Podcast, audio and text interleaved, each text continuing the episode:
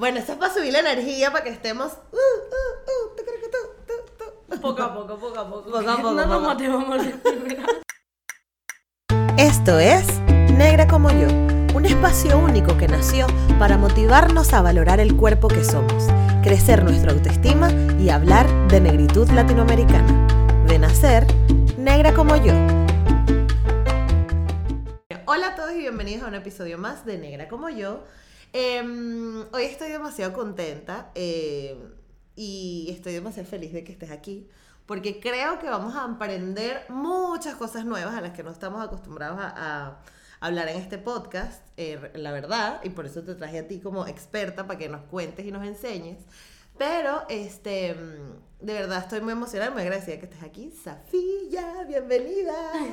Gracias, en verdad. Muchas gracias a ti por invitarme a estar aquí. Y bueno, a ver qué sale de aquí. A ver qué sale de aquí.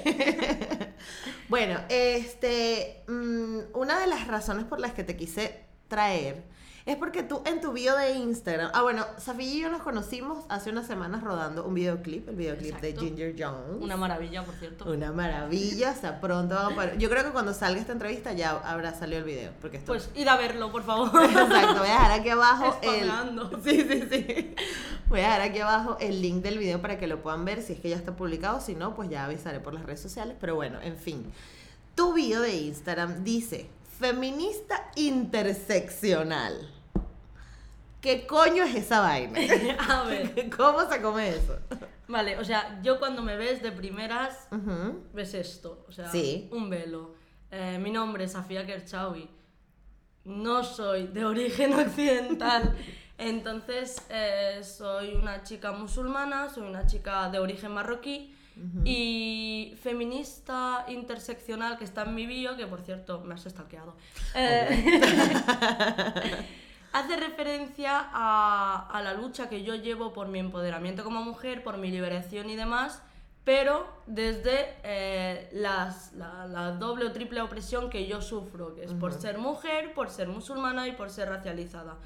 Entonces, em, creo que es la corriente feminista con la que más me identifico y lo tengo allí porque es una forma de vida, es una forma de lucha y es lo que realmente llevo dentro de mí durante todo este tiempo. Entonces, por eso lo tengo en Instagram y feminismo, el feminismo interseccional para mí es, vamos, el empoderamiento en sí. Total, total. Vale, pero yo quiero que, ya que nos contaste esto, esta es la razón por la cual Sofía está aquí. ¿Vieron qué potente todo lo que dice? Bueno, prepárense. Porque, porque una de, eh, eh, yo quiero saber dónde creciste y cómo fue tu infancia. Vale, yo eh, no nací aquí, nací en Marruecos, en un pueblecito pequeño. De hecho, mi madre me dice que fui la primera en nacer en, ese en un hospital nuevo que se acababa de inaugurar. Me siento Ah, orgullosa.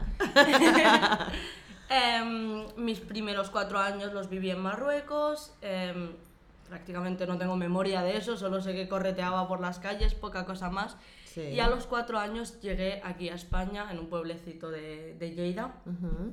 Y allí crecí prácticamente toda mi vida hasta los 18, que es cuando me mudé por estudios y demás. Em, bueno, no sé qué decirte de mi infancia, o sea, sí fue una infancia muy bonita, o sea, yo lo recuerdo como alegría, como felicidad, jugar y demás, pero también hay recuerdos de sentirme extraña, porque al final si llegué aquí con cuatro años, eh, a los cinco años ver que no entiendes lo que te están diciendo, aprender un idioma nuevo. Sí que cuando, éramos, cuando somos eh, niñas pues mucho más fácil aprender, pero aún así tienes los recuerdos de ver a toda la clase hablando algo de ti o señalándote y tú en plan, es que ¿qué estarán diciendo? No sé qué. De hecho mi madre me recuerda que yo de pequeña llegaba diciendo, o sea, me inventaba un idioma y le decía que estaba hablando catalán. Ay, mi amor. Es, es un recuerdo que lo tengo muy, muy vivo porque mi madre Claro. como que me lo está recordando cada dos por tres. en plan, ¿Recuerdas cuando me hablabas con el idioma inventado y decías que era catalán? Qué. Entonces- Además, claro, te vienes a Cataluña, que tienen dos idiomas, Claro, ¿sabes? O sea, el- tú venías de hablar árabe y entonces ahora tienes que hablar catalán y castellano. O sea, totalmente, o sea, totalmente. Sí que el castellano, o sea, al ser un pueblo muy pequeño, eh, en Lleida el castellano prácticamente, No aparte de en la escuela, no lo hablaba. Claro. No lo llegué a hablar, de hecho me costó muchísimo aprender castellano luego, o sea, porque sí que ya cuando llegué al instituto, cuando me empecé a, a hacer, a llevar con más gente, en mi instituto, de hecho venían como gente de otros pueblos y ya es- habían los que hablaban castellano y demás, Claro. y ya me empecé a acostumbrar. Pero yo de primeras, lo primero que aprendí fue el catalán. Claro. Entonces eso, o sea, mi infancia fue bonita, pero mm, esos momentos de sentirme extraña, sentirme que no estoy en el sitio correcto, mm, que no estoy en un sitio donde me vayan a aceptar, siempre han estado ahí. Claro. ¿Y cómo, cómo gestionabas eso? O sea, ¿cómo de niña o cómo lo gestionaba tu familia? ¿Qué te decían para que no...? Claro, tú piensas que cuando eres niña no quieres sumarle importancia a, a las cosas, o sea, eres muy inocente como para estar pensando esto es por el racismo. Claro, claro. O sea, ahora sí, que soy mayor puedo entender, vale, esto se debía a esto y esto y esto. Claro. Pero cuando eres niña mm, eres súper inocente y piensas que simplemente mm, no quieren jugar contigo o les cuesta más comunicarse contigo y por eso no Claro. están. Cosas de estas. Que cómo lo gestionaba yo a mi familia no se lo hacía saber. Ok. O sea, eso no lo hablé mm, hasta muchísimo más tarde. De hecho, recuerdo una. mm, Recuerdo un episodio que nunca lo voy a olvidar y fue cuando justo llegué a primero de primaria. Eh, que estaba con una. Bueno, estaba, era el primer día de clase y la profesora me dijo: Safía, saca el estuche. Y yo mm, no sabía que era el estuche. Ay, mi amor. No sabía que era el estuche, entonces cogí, saqué el neceser de educación física. ok. En plan, aquí está, profe. Y me dice, no, el estuche, en vez de enseñármelo, Claro. me hizo abrir el neceser y yo en plan, la toalla. Y me dice, no, el estuche, Ay, joder. que no sabes lo que es un estuche. Y yo en plan, le saqué las zapatillas de, de, de- de educación Claro, física. claro. Y me sorprendió que la profesora no coja y diga, claro, todo esto entre risas de mis compañeros. Todo esto entre risas, burlas, demás. Hasta que un compañero me dijo el estuche y me, me enseñó el suyo. Joder. Y ya fue en plan, vale, lo voy a meter todo otra vez en su sitio y voy a coger el estuche. Pero yo lo recuerdo en plan algo duro porque era en plan, no se supone que la profesora debería enseñarme qué es un estuche en vez de ridiculizarme. Y es... em, Claro, ahora uno lo entiende, pero... Claro, ahora, ahora yo lo entiendo muchísimo, pero es que eh, es un recuerdo que, te, Mm. que mantienes ahí y muchas veces decimos, no es que los niños, mm, como son tan inocentes y tal, no van a entender esto, pero pasarlo mal lo van a pasar mal Claro. en estas circunstancias. Exacto. Y bueno, gestionarlo, pues poco a poco yo hacía lo imposible para aprender el idioma. O sea, era Qué en plan, ya te digo, mi idioma inventado y las palabras que iba sacando, mm, a mitades de, a partir de esa anécdota, mitades de primero de, de primaria ya hablaba el catalán Wow, perfectamente. increíble. Pero porque era en plan, no quiero Te- dejar claro. que. No quiero que me siga pasando esto. Entonces mi solución, mi forma de gestionarlo fue. Ya que hablan de mí y no les entiendo, voy a entenderles y a hablar con ellos. Exacto. Si a uno le cuesta cuando eres grande, ¿sabes? O sea, que, que pasa, marico. Aquí hay muchos venezolanos que se vienen, ay, que el catalán, mi, mi, mi, mi, mi. Imagínate ser una niña y que te metan sin tú entender las razones en esta cultura, ¿no? Y, todo, lo, todo lo que pasa. Pero ahora yo quiero saber, y esto es porque me da curiosidad más que nada, ¿cómo es crecer en un hogar marroquí? Porque estabas con tus papás aquí, ¿no? Sí. Y tu vida seguía siendo tu cultura aquí, aunque estuvieras aquí. Evidentemente, o sea, em, si algo nunca se ha perdido en mi casa es la cultura marroquí, porque em, nos caracteriza muchísimo el celebrar las tradiciones, el, em, yo qué sé, hacer nuestra comida, el... Evidentemente yo estaba adquiriendo otro tipo Yo de quiero ir para tu cultura. casa a comer. Yo te invito cuando quieras. Me encanta. Entonces, real que estaba adquiriendo otra cultura que era la de aquí, la Ujú. occidental, que si ahora comer con cubiertos, que si no sé qué. Total. Em, pero en mi casa seguía siendo lo mismo de siempre, en plan, pues sentarnos en el suelo era una maravilla, era lo que hacíamos siempre, eh, comer luego con la mano, que es súper típico y súper marroquí, súper árabe en Ujú. general, Exacto. em, lo seguíamos haciendo y de alguna manera mm, manteníamos todas, todas las tradiciones, las manteníamos todas y yo mm, le agradezco a mi familia Total. que las haya mantenido porque a día de hoy sigo estando súper feliz mm, celebrando mis tradiciones, las cosas de mi cultura y demás. Em, y creo que se está perdiendo bastante a día Sí. de hoy, o sea, se está perdiendo. Yo sé que, por ejemplo, mi hermana no tiene la misma em, relación con sus raíces que yo. Que tú, ok. Porque evidentemente con los años, pues quieras o no, te vas occidentalizando, o sea, no, no hay otra manera. La, la cultura que vas adquiriendo, pues acaba entrando a tu casa. Claro. Y, y estoy agradecida, muy agradecida que de pequeña mis padres me mantuvieran en mi cultura y me Claro. mantuvieran em, recordando cada tradición y celebrándola y siendo la persona más feliz haciéndolo. Total. Entonces también em, estas cosas te vas dando cuenta cuando creces, que es como, "Buah, pues a mí me sigue encantando la fiesta del Cordero, por ejemplo, el Ramadán, porque esto es más musulmán que marroquí, Ujú. está la diferencia, pero... em, ¿Y cuál es la diferencia? eh, ser musulmán es, eh, es una religión, es la creencia, es creer en el Islam y ser marroquí es la nacionalidad o el origen, Claro. plan, que vienes de ese país. Pero hay cosas que son marroquíes que no necesariamente son Sí, sí, musulmanas. sí, sí, ¿Cómo- totalmente, en cómo plan, eh, la comida, Ok. em, las bodas, alguna que otra fiesta, Mm, ok. días mm, en específico, Festivo, ok. días festivos y demás. Entonces, hay muchísimo como la cultura de cada país, ¿no? Pues está la cultura marroquí como tal. Claro. Y luego las tradiciones ma- musulmanas, las festividades musulmanas, que vienen a ser el ramadán. Pues claro, ya te digo, cada país lo va a celebrar de una manera distinta, o cada persona, o sea, independientemente del país, cada persona lo va a celebrar de una manera distinta, teniendo en cuenta pues, sus orígenes y tal, lo relacionado que está y demás. Entonces, eso, em, también decir que yo me avergonzaba mucho de pequeña, o sea, me he dado cuenta ahora, pero yo de pequeña era en plan, cuando me preguntaban, ¿tú qué comes en casa? ¿Cómo les digo yo que como una especie de caldo que se llama almarca con la mano, que no sé qué? Tortilla de patatas, ¿qué como casa? Tortilla de patatas. Ay, mi amor. Entonces, em, Claro, todo para protegerte. Claro, todo era como. Es que de esto, como que te empiezas a sorprender a ti misma cuando, cuando creces y te encuentras en plan, ¿por qué hacía eso?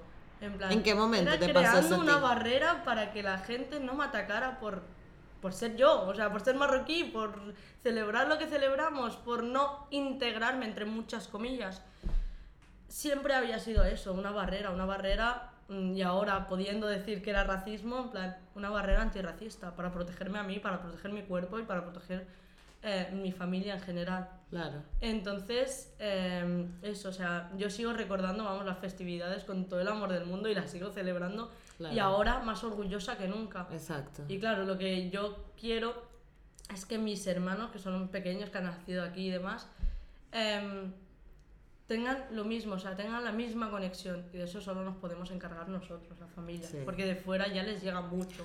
Exactamente. ¿Y en qué momento fue que tú te diste cuenta que estabas intentando como protegerte para que no te... Y dijiste, ya no lo hago más, ya no quiero, ya yo quiero ser orgullosa de mi cultura y ya está. Buah, cuesta muchísimo, o sea, cuesta muchísimo. Por mucha... Hay muchísima gente que te dice, no, yo siempre he estado súper orgullosa de mi cultura y demás. Quieras o no, eh, al tener em, una cultura tan distinta a la occidental, Ujú, ujú. siempre intentas justificar justificarte, o sea, justificar el por qué esto, el por qué lo otro, el por qué tengo que hacer esto, el por qué comes con las manos, el por qué... Entonces, para evitar tener que justificarte, simplemente o te inventabas algo, o evitabas decirlo, o cualquier cosa por el estilo. Em, yo a mis ¿qué? 14, no, a mis 15, 16 años fue cuando me empecé a informar. Me empecé a informar del racismo, me empecé a informar de, de, de absolutamente todo lo que me rodeaba en, en, en- en entorno occidental. Y sobre todo empecé a adquirir más cultura, en plan, a conocer más mi país. profundizar en Claro, tu- sobre todo. O sea, era en plan irme a mi... Cada tarde ir a preguntarle a mi madre, bueno, y mi abuelo hacía esto, y mi abuela hacía esto, y no sé qué. En plan, y tú cuando eras pequeña, me empecé a interesar muchísimo por la historia de mis padres, por em, cosa que yo no me había interesado antes. Era en plan, yo soy muy catalana, yo no me intereso por nada de esto. Claro. Em, y en cuanto empiezas a hacer esto, te das cuenta de la grandísima conexión que tienes con tus raíces y tu origen y que has estado evitando todo este tiempo para, para simplemente mm, aparentar ser quien no eres, para no ser odiada, que es totalmente válido porque al fin y al cabo aquí te odian por, ser, por, por quién eres, o sea, te odian por ser marroquí, por ser musulmana, por- el racismo es por eso. Entonces, em, de alguna manera como que vas quitándole el- la alimentación a tu conexión con, con- con tu origen poco a poco hasta que te despiertas un día y dices, ¿dónde está todo lo mío? O sea. ¿dónde está ¿Estás todo vacía? lo mío? Estoy muy vacía. Claro. Y ahí fue en plan, claro, mm, me empecé a encontrar conmigo misma, empecé a leer, como te digo, a, a leer sobre, todo sobre todo también sobre la religión. De hecho, fue cuando me puse el velo, porque... Ok, esa era mi siguiente pregunta, pero... Es que, de hecho, o sea, para que veas la conexión que, lo te- que tenía todo, eh, me empecé a informar sobre mi cultura, sobre mi país, demás. Y luego ya fue en plan gradual, me empecé a informar sobre mi, mi religión en sí, porque evidentemente sí que yo nací siendo musulmana, sí que mis padres me habían, em, me, habían, eh, me habían criado en esa religión, pero tú llegas a un momento y dices, "Ay, ¿yo por qué tengo que rezar cinco veces? ¿Y yo por qué tengo que hacer esto? Y pues yo porque, claro, entonces te vas creando esa desconexión también con la religión. Es como, evidentemente llega un momento de cuestionamiento, de decir, em, ¿y si no quiero hacer todo esto, qué? ¿Eh? Exactamente. ¿Y si no quiero ser musulmana, qué?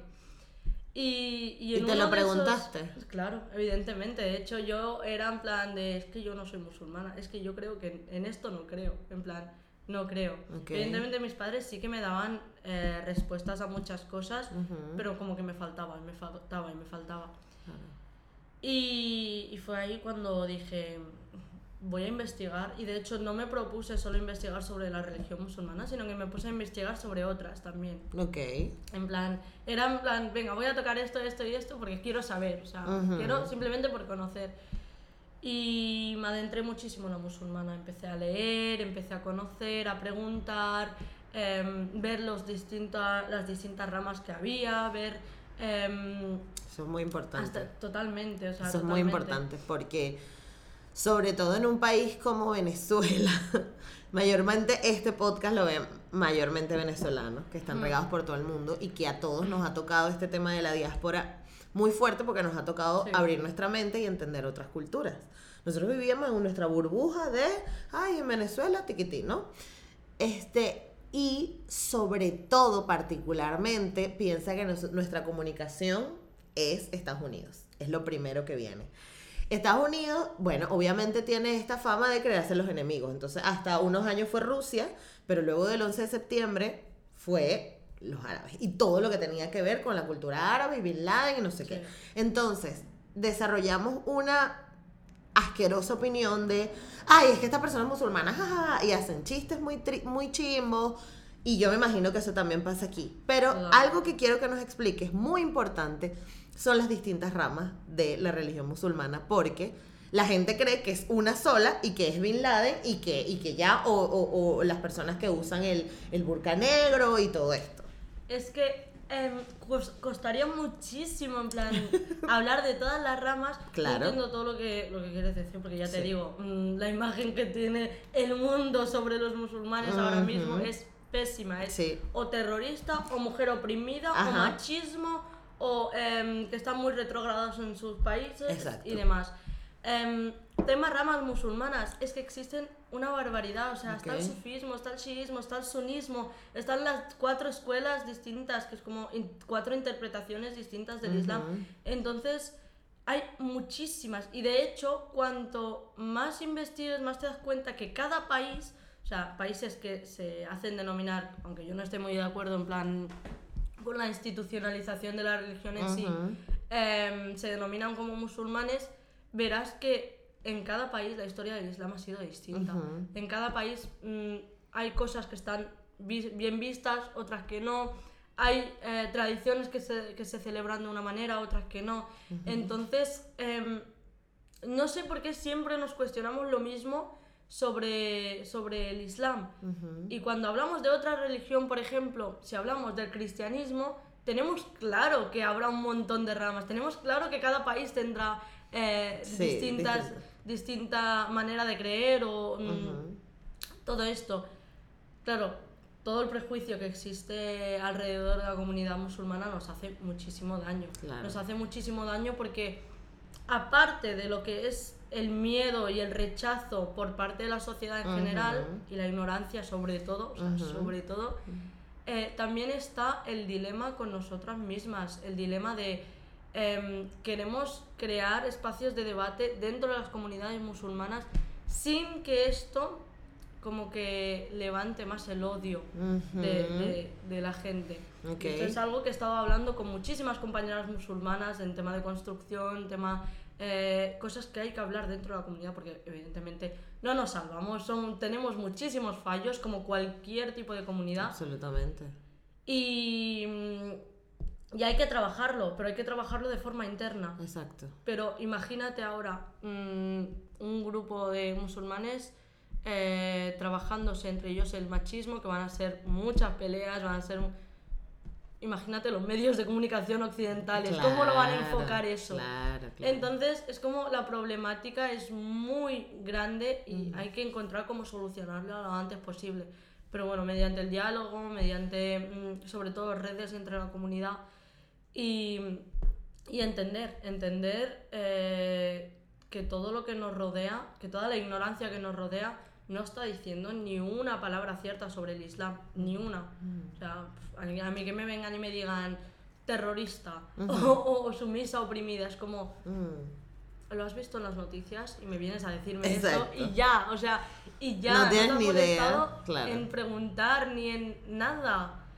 Y claro, ya te digo, em, yo el momento en el que me empecé a cuestionar mi religión fue los atentados de 2014, eh, Charlie Hebdo, Francia. Fue horrible esa, esa época. Yo me acuerdo entrar en clase y bomba, bomba, no sé qué. Em, horrible, horrible para toda la comunidad musulmana. A mi madre le escupieron en la cara, o sea, horrible. Fue una época y también en 2017 con los atentados. Cuando los de aquí, Barcelona, claro. sí.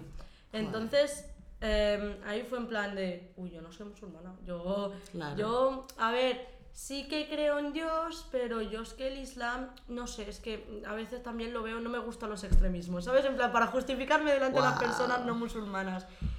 Claro, tú creces y, y es lo que te digo, en ese momento cuando empecé a investigar, digo, ¿cómo pude ser tan ignorante con mi propia religión? O sea, con... Y ahí es cuando te lo cuestionas todo. Claro. Y de alguna manera es duro, es duro porque te, se cae todo lo que tenías construido hasta ese momento y empiezas a construir desde cero. Claro. Y ahí es cuando me puse el velo, cuando, cuando empecé a leer, de hecho, me acuerdo que empecé a leer eh, a Esma Ravet, que es una mujer feminista musulmana, Ujú. y ella hablaba del paso de las mujeres musulmanas a lo largo de- del- de- del Islam, o sea, la historia del Islam contada por El rol de la mujeres. mujer. Wow. Entonces era en plan, porque a mí esto no me lo han contado nunca. Ya. O sea, porque las mujeres han tenido un rol tan, tan, tan importante y nunca me he enterado yo de esto. Mm. A raíz de esto creció mi lado feminista y creció mi lado de musulmana. Me puse el velo, que también una historia, madre mía. Pues cuéntala. Yo la quiero saber. To- Todas Ay, tus historias, madre mía, las queremos saber todas. A ver, eh, vais a acabar cansada de mí. Yo soy. Eh, que no. Estamos las dos que- Cuéntanos más.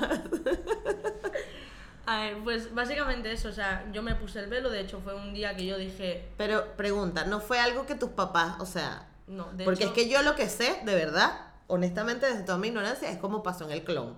Que estaba una niñita que se quería poner el velo y súper feliz, y la otra, no, me siento oprimida. Y los padres, no, te tienes que poner porque te tienes que casar. Y esa es como la imagen que hay, ¿no? Es que la imagen, la imagen es como. Te obliga tu marido, que por cierto es inexistente, a ponerte un velo. Eh, Ajá. Tus padres, tu familia es como que te venden a tu marido. Ajá. eh, o, o también una de las que más se creen, cuando te casas te lo pones. O de pequeña, en cuanto te venga la regla, te lo pones. Exacto. ¿Cómo funciona? Todo eso es mentira. O sea, todo eso es ignorancia pura. Ok. Entonces, el velo em, sí que está establecido como una obligación islámica, pero nadie, absolutamente nadie, te puede decir cuándo ponértelo, cuándo no, cuándo mm, quitártelo. Nadie, o sea, no te pueden decir nada, porque al fin y al cabo, el Islam se basa muchísimo en, en las intenciones. Y si tú no tienes la intención de ponerte el velo, por mucho que te obliguen, quien lo está haciendo mal es esa persona que te está obligando. Ok. Y em, un dicho muy, muy. Que se, que se dice bastante en el Islam es que, que crea quien quiera. O sea, que crea que quiera. O sea, yo el velo para mí es un acto de devoción a Dios y sobre todo exteriorizar todo lo que llevo dentro de musulmana, exteriorizarlo fuera, aparte de una lucha interna. em, Y es un acto de rebeldía. Totalmente. Eh, claro. Una lucha interna de conseguir todo lo, me- lo que me propongo en la vida con esto en la cabeza. Y yo sé que es complicado. Y de hecho, en contra de lo que la mayoría de gente cree, mis padres no estaban a favor de que yo me lo ponga. ¡Guau! ¡Qué fuerte! Evidentemente, no podemos negar las realidades, no podemos negar que existen mujeres que están obligadas y como feminista mi deber es estar en contra de eso, porque tú no puedes obligar a una mujer a hacer absolutamente nada. Correcto. Somos libres, em, llevamos nuestro cuerpo como queremos y nos vestimos como nos da la gana. Entonces, em, en mi caso, eso, en mi caso, yo le dije, a- me acuerdo que le dije a mi madre, yo estaba investigando todo esto, y le dije a mi madre, mamá, creo que me voy a poner el velo. Y me dice, no. o sea, no. Ahora entiendo ese no. O sea, porque yo, tanto mi padre como mi madre me dijeron que no, que ni de coña. Entiendo ese no porque era el no de querer protegerte. O sea, Total. el no de sabemos Si lo lo, que puede llegar a pasar. Y mi madre me lo dijo, se te van a cerrar mil puertas. Espérate a encontrar trabajo, espérate a acabar tus estudios y encontrar trabajo, espérate a mil cosas. Pero yo era, yo tenía 16 años. 16, sí, 15, 16 años más o menos. Em, y yo en acto de rebeldía al día siguiente, literalmente, salí sin el velo y volví a casa con el velo puesto. Y porque me fui, o sea, fue salir de casa, me lo puse y entré eh, al instituto con él. Y además era la primera chica que lo llevaba en mi instituto. La primera chica musulmana que lo llevaba en mi instituto. Y eso fue una bomba. O sea, en el instituto fue una bomba total. Claro, tío. Porque evidentemente, pues las miradas, los comentarios. Claro. O sea, em, que si los profesores, ¿por qué te has tapado el pelo? Y te viene el típico profesor. Sabes que puedes contarnos cualquier cosa. Si tu familia te está diciendo algo, puedes decírnoslo. No sé qué. Nosotros estamos aquí para protegerte. Y yo en plan, ¿pero, pero qué es todo esto? Si mis padres no me dejaban llevarlo. Evidentemente mis padres cuando vieron que ya lo llevé, en plan, ya me apoyaron totalmente. Claro, claro. Totalmente, pero me encontré muchísimos problemas después de eso, porque Claro. la mirada ya no era la misma, o sea, quieras o no, Antes era Safilla, la niña integrada, que iba como quería, y Claro. ahora eres Safilla, la musulmana. totalmente. Con todo. Era la musulmana del instituto. Ujú, con- La mora del La instituto. mora del instituto. No hay más. Sí, sí, sí. Em, Guau. Ya te digo, profesores que me decían que qué haces así, otros que me decían, ay, qué guapa, pero te lo vas a quitar mañana, ¿verdad? o yo qué sé, mm, un profesor, por ejemplo, que yo me llevaba genial con él, pero genial, me llegó a decir, o te quitas eso de la cabeza o no entras otra vez a mi clase, en plan así, con todo el tono. Evidentemente yo me negué a quitármelo, o sea, yo sabía que había empezado una guerra y seguía. ¿Qué pasa? Que a la semana de eso sí que lo pasé muy mal, pero yo estaba muy orgullosa de mí misma. Era en plan, Claro. que me van a insultar tres mm, gilipollas, por decirlo así vulgarmente. Em, No, usted diga las palabrotas que Lo siento, me, me nace. Claro, claro. Eh, que me van a insultar tres racistas de mierda en el instituto. Pues vale. O sea, evidentemente yo las miradas, las burlas no es algo que yo pudiera evitar. Entonces decidí sobrevivir con ello y al final una se acaba acostumbrando. Desgraciadamente te acabas acostumbrando. O sea, sé que es muy malo, pero es lo que hay. Sí. A partir de eso, la semana siguiente otra chica se lo puso, el mes siguiente ya habían tres chicas más y ahora pues se lleva con total normalidad en el instituto. Wow. Y, y eso es algo de lo que realmente me siento orgullosa, porque quieras o no, he abierto puertas, Claro. hemos abierto puertas en el sentido de, hemos incluido la imagen de mujer, chica, eh, que con sus ovarios se presenta al instituto con el velo. La suerte, podemos llamarlo privilegio, que, que no, o sea, que de momento no me hace falta eh, quitármelo para buscar trabajo, aunque sigo, sigo y sigo buscando, Ujú. pero, pero de momento creo que estoy en seguridad total de que no me lo voy a quitar. No lo sé, o sea, la vida da muchas vueltas y, y quién sabe. Pero es que el hecho de hacerlo con tu velo, porque es una de las ideas principales que yo tenía, o sea, te lo he dicho, lo llevo para exteriorizar mi fe y lo segundo como una lucha personal y es la lucha de... em, es que lo quiero conseguir todo con mi cabeza en alto siendo mujer y siendo musulmana. y llevando el velo. Wow. Lo quiero conseguir todo con esto y sé lo complicado que es. Pero por suerte también eh, noto que ahora poco a poco se están abriendo puertas. Yo sé que hace cinco años, por ejemplo, era inimaginable tener, mm, yo qué sé, una modelo en el primar que sea con el hijab. Ahora tenemos incluso referentes en series. Total. Al menos estéticamente se está mostrando esa diversidad. Totalmente, ¿sabes? Y o sea- eso ya es súper importante. Exacto, o sea, el hecho de que se muestren, se muestre la diversidad, vea yo una mujer mm, hijabi por la calle en plan de modelo, o en carteles, o en tal anuncio, o en tal canción, o cualquier cosa, o en el parlamento, o sea, Ujú. referentes en todos los Sí, sitios. sí, sí. Te anima, te anima a seguir porque dices, Claro. han llegado, yo también voy a llegar. Y te anima a seguir porque es que estamos, estamos creando el ambiente de diversidad. Es evidente que, por ejemplo, em, que haya una modelo en ciertas tiendas de Inditex eh, con, con el velo no significa que luego las que queremos trabajar en las tiendas nos dejen llevarlo, pero es un paso, es un paso, o sea, que eso no es un paso y todos los pasos aquí en la lucha son muy valiosas. Exactamente. Y eso reafirma una vez más mi identidad como musulmana y mi revolución como feminista interseccional. Entonces, eso. Tiene 19 años. Yo solamente voy a decir eso. O sea, ella tiene 19 años. Y yo todavía a los 32 pensando que voy a desayunar. Porque es lo que... me- ¿Sabes? Tú a los 19 estás diciendo, yo voy a cambiar el mundo con mi velo puesto. Y yo a los 32 y que, que vamos a desayunar porque tengo hambre. No. Oye, vamos a desayunar. No, bebé, pero algo que, algo que, que me gusta mucho de, de, de tu actitud es que, o sea, no, como que no, no, te dejas, no te dejas tumbar por el prejuicio. O has tenido momentos difíciles donde has dicho, "Buah, es que me lo quito y ya, y ya yo no quiero más esto.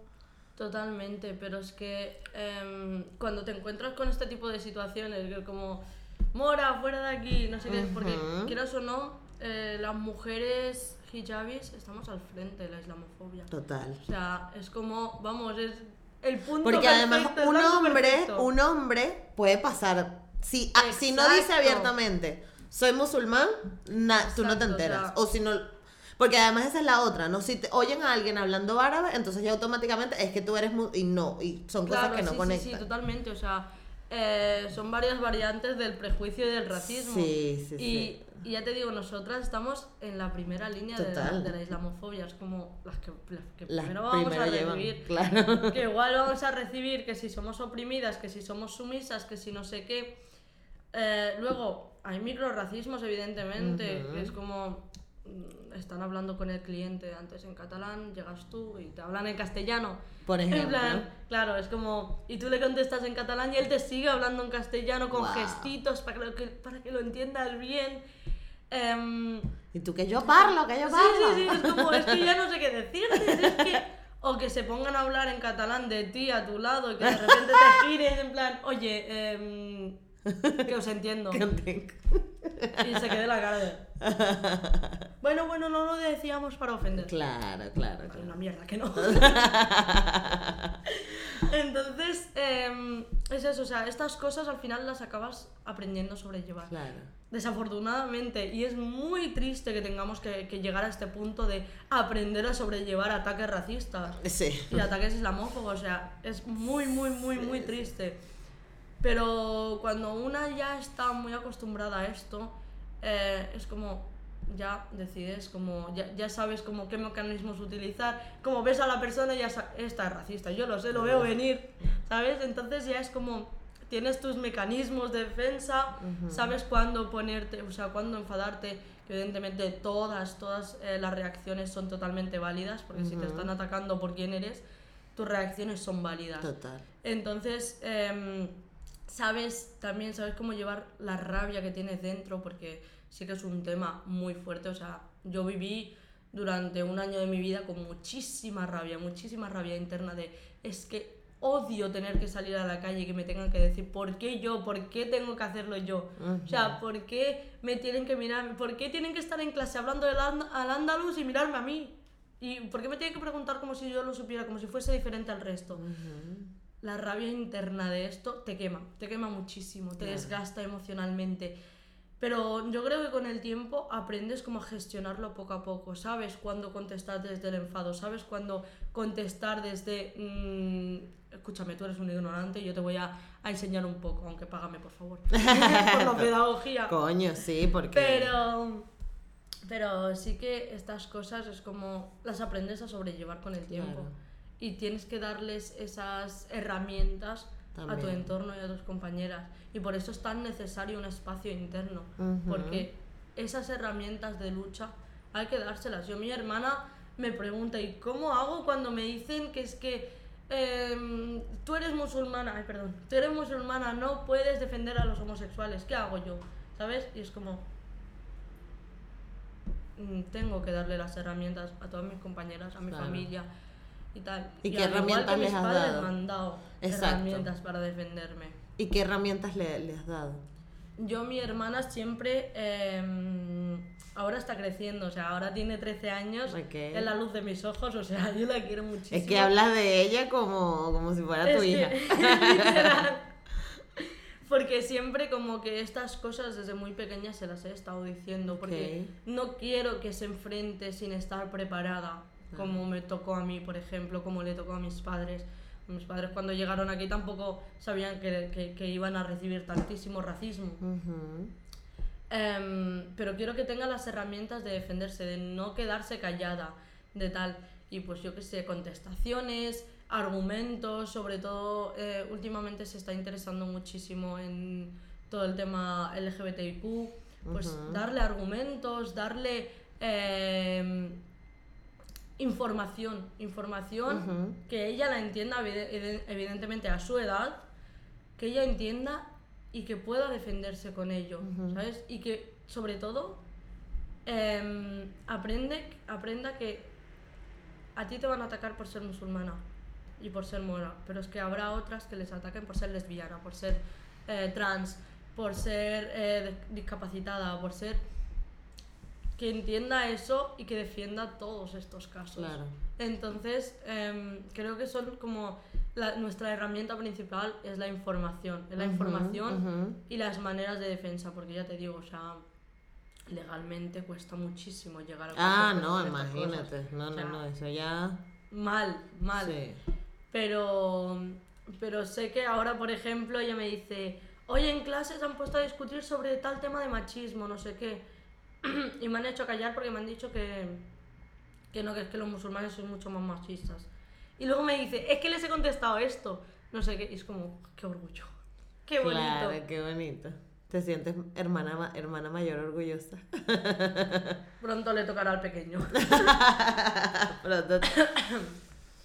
Vale, ¿qué se le dice a las personas que este, dicen que tú no puedes defender a la comunidad LGBT porque tú eres musulmana? Es que eso, sinceramente, o sea, es una de las gilipolleces que más seguido me dicen. Sí. Y no es, o sea, es muy fácil rebatirlo porque el Islam nos enseña Ujú. que es que hay que respetar a todo Ok. el mundo. Eso de primeras. O sea, tienes que respetar a todo el mundo. Y de segundo, o sea, el principio de justicia, que es uno de los principios básicos del Corán, es el de defender a, a todas las personas que se les trata injustamente. Y todas las minorías oprimidas a día de hoy, tal y como me pueden oprimir a mí, em, están sufriendo. Y están sufriendo por leyes, están sufriendo em, agresiones, están sufriendo eh, socialmente la ignorancia de la gente. Em, esta gente hay que defenderla. O sea, hay que defenderla. ¿Y quién te dice que no está un musulmán que encima es eh, gay o es lesbiano o es trans? Em, imagínate la presión que sufre esta gente. o sea, Claro. Evidentemente, sí que también existe una parte muy homófoba dentro de la comunidad, pero como en, cual- en cualquier lado, Exactamente. totalmente. Sí, o sea, sí, sí. y no hay que negar realidades, simplemente hay que Pero, por aceptar que ejemplo- existen y defenderlas. Claro, por ejemplo, hace poco este, se hizo muy viral un- la noticia del hombre en Indonesia que le dieron 72 latigazos, 70 latigazos. No sé si te suena. Bueno, lo pusieron en el medio de, de, de un, como un estadio o algo así, lo pusieron en medio y le empezaron a dar 72 latigazos, más no sé qué, más se rechazaba no sé qué vaina, porque descubrieron que él era gay. Y una de las cosas que más eh, nos distorsionó a quienes hablamos de, esta noticia fue que salía la hermana musulmana diciendo que es que es lo mínimo que le pudieron haber hecho al, al hermano de ella, ¿no? Entonces, claro, tú automáticamente conectas es que es porque era musulmán, ¿sabes? Y porque es la religión que dicta así, que le mandaron a dar. Y no se han dado, o sea, y no, y como que no entendemos, ya yo estoy aquí medio un poquito respondiendo, que son distintas ramas del, del Islam, ¿no? Sí, pero es que más que distintas ramas del Islam, yo esto no lo achacaría a la religión. Ni siquiera. Ni ok. siquiera lo achacaría a la religión, Ok. lo achacaría a, un, a una homofobia que existe. Exacto. No, no me gustaría, en plan, coger y decir, no, es que es musulmán tal, es musulmán cual. Ok. No, porque el Islam nunca nos ha enseñado a pegar a gente por ser quien es. Exacto. Nunca. De hecho, nos enseña a defenderles. Entonces, cualquier rama del Islam, evidentemente extremismos hay en todos lados, pero eh, cualquier rama del Islam te va a defender lo mismo. Claro. En el sentido de, vamos a defender a las personas oprimidas. Yo em, muchas veces cuando me hacen esa pregunta es como, es que no te puedo negar la existencia de leyes en distintos países musulmanes que eh, son homófobos, homófobas totalmente. O sea, que Eh, quieren, que quieren cubrirlo con el manto de la religión, pero Claro. realmente. Totalmente, es, como, no podemos aceptar que haya este tipo de situaciones de la institu- institucionalización de la, de la religión. religión, totalmente. No puede ser, o sea, no podemos dejar que esto pase.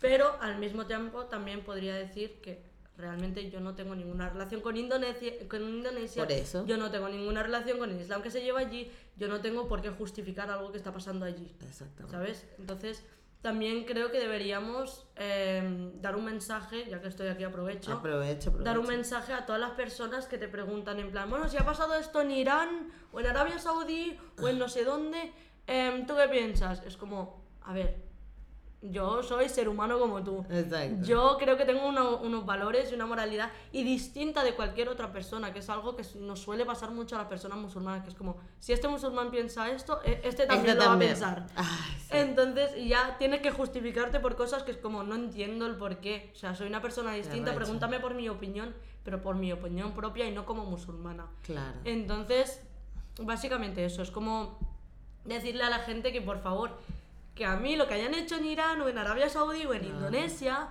no tengo ni idea porque no vivo allí, no estoy eh, viviendo eso, ni, ni, ni evidentemente te voy a contestar, no, muy bien, está bien que los apalen. No voy a hacer eso porque defiendo los derechos humanos como cualquier persona Claro. con dos dedos de frente.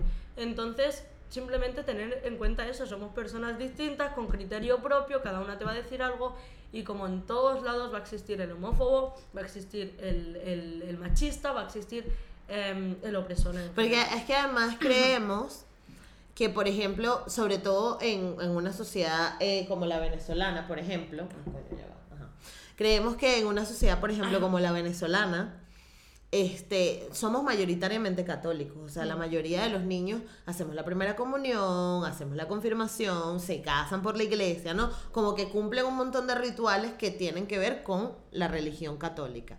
Pero si es verdad que dentro del mismo catolicismo hay gente que es homófoba, que es machista, que es violenta, que es injusta, que hace un montón de cosas, entonces, ¿por qué tendría que ser diferente, no? Para Totalmente, es que solemos achacarlo a la religión y no a la persona en concreto. Exactamente. Aprendamos a individualizar cada persona y decir, tú has dicho esto, eres un homófobo de mierda. Exactamente. Pero no por eso la otra musulmana que he conocido lo será, ¿sabes a lo que me refiero? Exactamente. Porque esto también es real y es un tema que siempre he tenido muchos debates. Porque realmente cuando tú dices que eres musulmana ya abres la puerta. Es como ya, a partir de ahí te van a preguntar de todo. De todo, claro. De todo. Pues eso, que abres la puerta, es como ya, ahora que, que entren todas las preguntas ignorantes del mundo. Eh, pero, o sea, porque yo no sé si, o sea, ¿cómo te sientes tú con estas preguntas? Esto es algo que yo necesito saber porque es que a mí me da demasiada curiosidad. Pero desde la curiosidad genuina, desde la curiosidad de, ay, mira, cuéntame. Sino porque ahora que hablo tanto de la diáspora africana, del panafricanismo, de tal, creo que eres la primera invitada africana que tenemos aquí. O sea, africana, ¿verdad? ¿Verdad? Entonces es Ahí como, estamos. exacto, exacto. Entonces es como que me ha he, he leído, he estado estudiando un montón sobre la historia de África y como que es muy loco todo el prejuicio que hay alrededor de todo el continente. Sí. Pero además, todo el prejuicio histórico que hay, sobre todo por las comunidades, con las comunidades musulmanas. Entonces es como que, coño, al final es que se trata de un prejuicio. O sea, yo me, yo, yo, o sea, uno se siente incómodo o tiene la curiosidad porque ha habido un prejuicio demasiado grande. Entonces, Totalmente. ¿cómo te sientes tú que- al respecto que la gente te pregunte estas cosas? ¿Te molesta? ¿Te afecta? Mm, a mí depende, o sea, si es una persona cercana o tal, a mí me da igual contestar. Evidentemente cuando sé que viene desde el respeto y viene desde el tal. Ujú, ujú. Pero tampoco soy Google. A lo que me refiero. Claro, A lo que me refiero es que hay gente que se cree que eres una enciclopedia, Ajá. que eres Google y cosas que podría hacer dos clics y encontrar, te las vienen a preguntar a ti. Y es como, sí, soy musulmana, pero es que ser musulmana es una parte pequeña de toda mi De identidad. toda tu- Entonces, exacto. ir a todos sitios o llegar a cualquier sitio y que lo único que les importe es que eres musulmana y que queremos saber esto y que queremos saber lo otro, es como, gente, soy más que eso. O sea, Total. mi identidad está formada por muchísimo más que eso. Y, mi criterio, y tengo un criterio propio que no tiene por qué abarcar a todo el mundo, a toda la gente que sea musulmana. Exacto. Entonces, em, es como que no nos dejan ser nosotras mismas en cierto sentido, porque es como... Y si tal musulmana la ven, por ejemplo, en una fiesta. Ah, pero es que tú siendo musulmana te dejan tus padres salir. O te vas de viaje sola. Siendo Claro. musulmana te puedes ir de viaje sola. Es como, dejadme vivir como quiera. En plan, eh, la fe y la religión para mí siempre ha sido algo muy propio. O sea, Claro. hablar de mi fe, eh, de cómo yo siento la conexión con Dios, de cómo yo practico mi religión, siempre ha sido algo muy propio que no me gusta mucho compartir. Em, y, y eso es lo que creo que debe ser, ¿no? O sea, la fe de una persona es propia. Las opiniones que tengan pueden depender o no de la religión, pero las, las opiniones que tenga son de esa persona, propias de esa persona. Entonces, estoy un poco harta, ¿no? De, de- de tener que justificarme por absolutamente todo. Claro. O sea, es, mm, es que al final te, te acabas agotando. Te agota, por supuesto. Y es como, y siempre pasa en un entorno nuevo. Entro en la universidad y. Venga, pam, pam, venga, pam, pam, pam. venga, que sí Estoy en tal sitio, pam, Pero yo que tú me haré unas tarjeticas.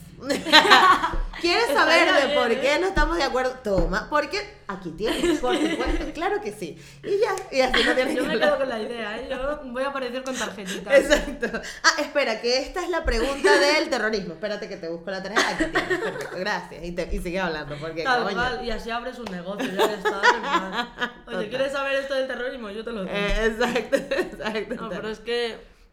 No, y, es eso? O sea- y ahora me siento mal porque una, vez- ¿sabes qué? Una vez estuve en un festival de podcast y una, Mm. había como un tema que habla, uno de los, de los rooms era sobre hablar de diversidad, cómo comunicar en diversidad. Y una de las cosas, eh, había una chica, este, creo que era trans, que estaba hablando de que es un coñazo ser invitada a sitios porque eres esa persona, ¿no? Claro. tú, eh, tú representas eso y no como Safilla, que Safilla resulta que hace unos bordados increíbles.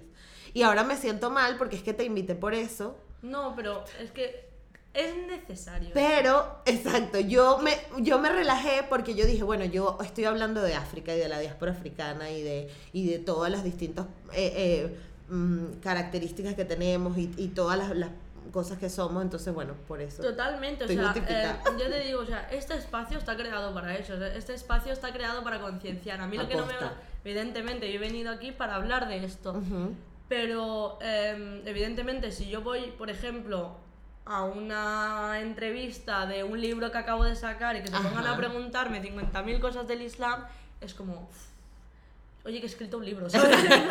Por favor, préstale atención al libro. y tu Entonces- libro es de cómo cocinar es que- tomates. Claro, entonces em, eso es un coñazo, o sea, Claro. totalmente. Es como vas a cualquier sitio y eres la musulmana, no eres mm, la médica, la tal, la astronauta, la que ha descubierto tal. No, eres la musulmana. Ujú. Eres la musulmana y lo que te van a preguntar es por qué llevas el velo. No te van Qué a preguntar, coñazo. Tu papá te "Descubre- lo- que puedes descubrir la vacuna de cualquier enfermedad. No te van a preguntar por la vacuna, no, no. Te van a preguntar por, por tus padres te han dejado estudiar. Coño la madre. Claro, Entonces, claro. eh, también pasa un poco con ser mujer, ¿no? Que se nos sex- sexualiza un montón. Claro, también. y ves a un actor que va a una entrevista y le pregunta sobre la película, no sé qué, a una actriz, el maquillaje, eh, el Sí. vestido, no sé qué. Exacto. Entonces, para hacer un poco la comparación. Sí. Pero sí que estamos un poco hartas de eso. Es como si voy a hablar de una cosa, no me saques el Islam porque es que ya me rayo. ¿sabes? Claro, claro. Pero, pero no, este espacio es para compartir esto precisamente, para que la gente se dé cuenta de lo que puede llegar a afectar eh, el, tema, el tema este, o sea, sobre todo sobre nuestros cuerpos y de lo que agobia. Y la autoestima, claro. Totalmente, o sea, Muy duro. es como, no, yo no soy musulmana. eh, Muchas veces era en plan, yo musulmana no, me parece muy extremista a veces, no sé qué. Ahora evidentemente lo recuerdas como te daría un bofetón. A la Zafilla de hace unos años. Pero, pero es que es esto, que al final sí que he venido aquí para hablar de, de mi condición como musulmana, pero, oye, soy Safia Kerchawi, soy mm, una chavala de 19 años que viene aquí a hablar sobre sus propias experiencias, sus propias vivencias, y no tengo por qué representar absolutamente nadie, o sea, porque muchas veces como si hay una voz es como... Representa a toda la comunidad musulmana. No, gracias. O sea, Exacto. no, no estoy representando a nadie y al igual que yo he tenido mis op- opiniones y puntos de vista de, de distintos temas, cualquier otra persona te puede venir aquí y decirte muchas cosas Cualquier distintas. otra cosa, claro. Entonces es eso, o sea, las, las preguntas iban eh, hacia mi propia experiencia Ujú, y ujú. decir eso, no represento a nadie, por si Exacto. acaso. Por si acaso, por si acaso. hay, hay un punto que me interesa mucho y es sobre la institu- institucionalización ¡Eh! de, la, de, de la religión. Y, y yo creo que estoy de acuerdo contigo en ese punto porque yo creo que la religión tiene que ser más una búsqueda espiritual que un método de educación o de control social. ¿No? Entonces, Totalmente, o sea, siempre he estado muy en contra de que el Estado esté relacionado con la religión, porque Sea de sea, alguna manera, claro. de alguna manera eh, está mm, como que, no sé si decir, adoctrinando o está cohesionando la libertad de, de la población de ese país. Entonces, para mí, una religión no debe ser obligada para nadie. Exacto. Y un Estado debería estar totalmente eh, separado de lo que es la fe, porque es que la fe depende y la religión depende de una persona. Depende de, de cada persona, ¿sabes? Y no tiene por qué ir implicado en el Estado, implicado en las instituciones. Exacto. No tiene por qué, sinceramente. O sea, evidentemente sí que apoyo eh, las escuelas, universidades y demás, donde hayan, eh, bueno, yo qué sé, estudios islámicos o tal, pero al final se tiene que aprender. Pero eh, no... pero no enseñado como una religión. Totalmente. O sea, Exacto. Me refiero a que sí que sí que apoyo la existencia de escuelas superiores para gente que quiera aprender más del Islam y tal. Muchísimo, o sea, lo apoyo totalmente porque al final es una decisión propia de, de aprendizaje. Ujú. Pero em, el que esté una religión implícitamente dentro de un estado que se denomina un país musulmano cristiano o tal, no estoy de acuerdo. No Claro. estoy de acuerdo porque condiciona muchísimo las libertades de las personas De que viven personas, allí. claro. Y como defiendo los derechos humanos, eh, defiendo el hecho de que, de que no se institucionalice la religión, porque eso a lo largo de la historia, y lo estamos viendo, nos ha traído un montón de problemas, porque eh, ya o sea, existen distintos patriarcados, existen distintos tipos de, de opresión y distinta manera en la que esa opresión llega a los países. Em, pero quieras o no, de alguna manera se acaba relacionando, achacando con la religión y eso es lo que quiero evitar. Como, no, que la religión sea propia. No achaques ataques homófobos y le pongas el nombre de, no, ha pasado en un país musulmán, es normal. Entonces eso a Es que eso también tiene que ver con el, con el tratamiento de las noticias. Totalmente, o sea, sí que es como un- con el tratamiento de las noticias, pero es que em, las noticias son islamófobas, pero vamos, de lejos, eh, y racistas de lejos. Pero mm, los estados también deberían intervenir en eso. A lo que me refiero es como no puedes dejar que em, se apalee o se pegue a alguien por su por quién es, ¿sabes? Eh, Claro, bueno, pero ahí tampoco hay un tema ahí. por ciertas leyes, ¿sabes? O sea, Exacto. Hay un tema ahí y por eso no apoyo la institucionalización de la religión, porque lo usan como arma de defensa Ujú. contra cualquier... He el pegado a una mujer, no, soy musulmán. Exacto. He pegado tal, soy tal de tal religión. Ujú, ujú. Entonces, como... No me gusta eso. Claro. Entonces, por eso y por varias cosas, estoy en contra de la institucionalización de la religión. Claro. Y además mucha gente habla, no, bueno, pero es que los crímenes que se cometen en el nombre de Alá o no sé qué, que si tal, pero a ver, o sea, yo les voy a decir, la Santa Inquisición era de la Claro. Iglesia Católica, Y, hermano. y parece que eso no lo recuerde nadie. Eso no se acuerda nadie, pero esa como- gente hizo unas locuras muy locas. Claro, es que eso sí que es como un poco de... Porque... ¿Cómo? Y lo que siguen haciendo. Y lo que siguen haciendo. No puede ser que sea solo antes. Está Es bueno, ahora. exacto. Claro, claro. Claro, pero es que es Ahora eso, solo o sea, son pedófilos.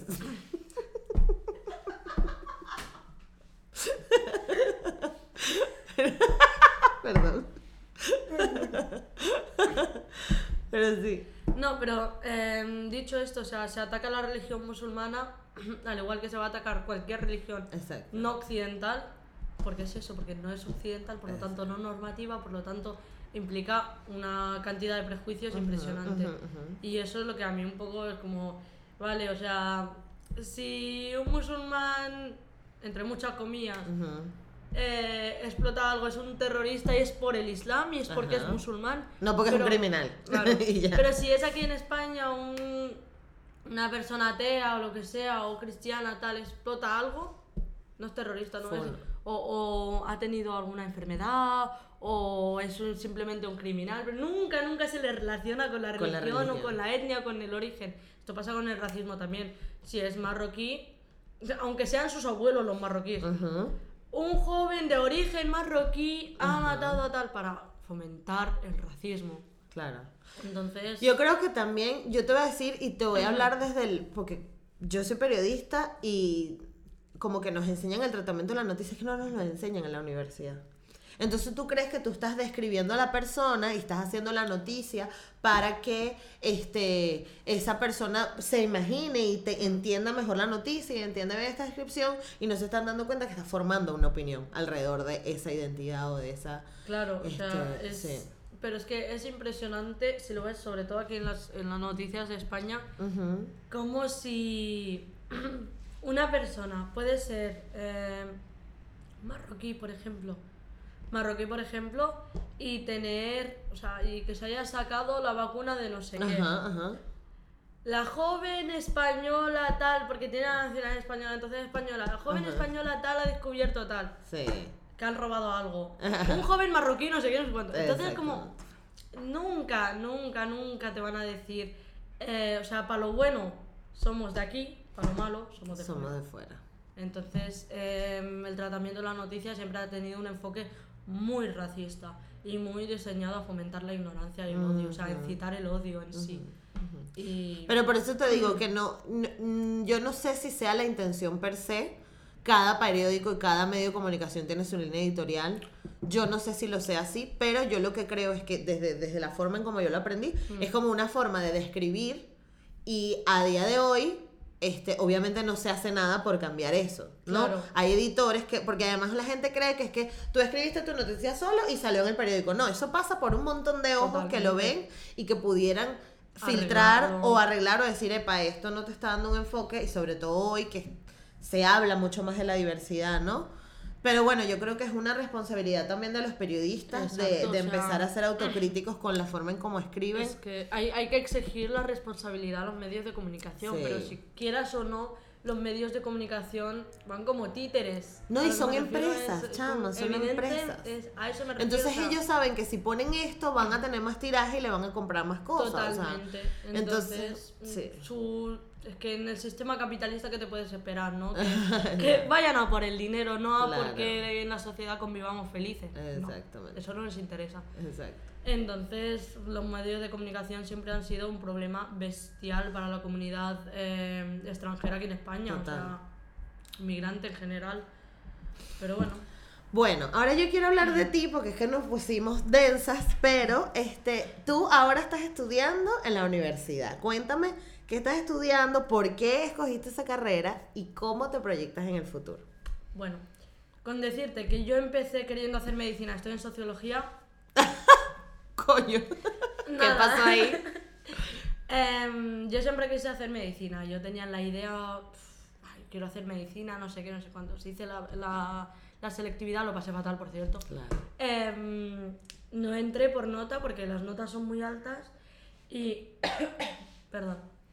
Las notas son muy altas y em, decidí entrar en un ciclo superior que fue el año pasado. Ok. Yo tengo 19 años, por cierto. eh. Fue justo el año pasado decidí entrar en un ciclo superior, eh, anatomía patológica y citodiagnóstico, para... ¿Cómo? Anatomía patológica y Así se citodiagnóstico. queda todo el mundo. Claro, tía, o sea, ¿qué, qué quieres? Ana- ¿Qué coño es anatomía ¿Qué patológica? ¿Qué quieres que lo ¿Me estás entienda? ofreciendo algo? Anatomía patológica, ¿cómo va eso? Es como un ciclo súper relacionado con la medicina, además estudiar anatomía del cuerpo, ginecología, o sea, un poco de todo. Entonces yo me metí en eso con la idea de, me voy a meter luego y, y luego voy a hacer la carrera. Me di cuenta que no me gustaba nada. O sea, Ah, yo... Y, a- y al mismo tiempo empecé a participar en muchísimas cosas antirracistas en Tarragona, Ujú. empecé a interesarme por la política, bueno, ya me interesaba de antes, pero como que fue mucho más fuerte, porque como no me interesaba nada lo que estudiaba, dedicaba el tiempo a eso. Ok, Y allí me di cuenta, digo, a ver, si no te gusta esto, te va a gustar medicina. exacto. Y dije, pues no. Entonces eh, me cambié otra vez y ahora estoy aquí estudiando en la Universidad, en Universidad Autónoma de Barcelona, en la carrera de Sociología.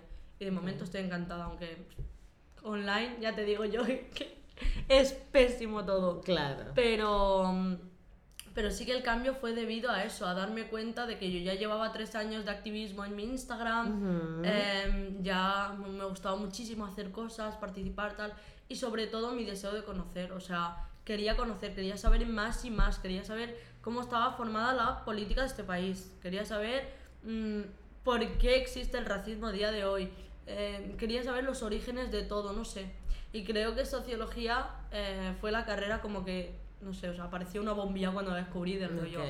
Esta es, en plan, porque trata como todo lo que me interesa. Que igual puedo cambiar de, de opinión dentro de un año. sí. Exacto. Pero de momento estoy bastante encantada con la carrera. Qué cool. Me encanta. Pues yo estoy muy orgullosa de ti. ¿Y ahora cómo te ves en el futuro?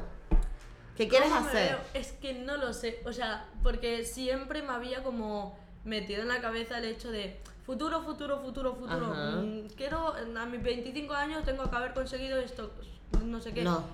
Y eso, horrible. O sea, horrible. O sea, ya te digo, medicina, anatomía, luego me cambié, no sé qué.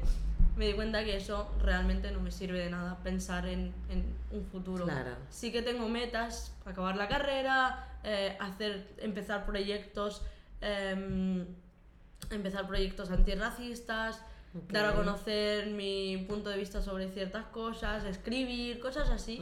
Tengo muchas cosas en la cabeza, pero sé que mm, no tengo por qué pensar en el futuro. Voy haciendo mi día a día y lo que salga de aquí.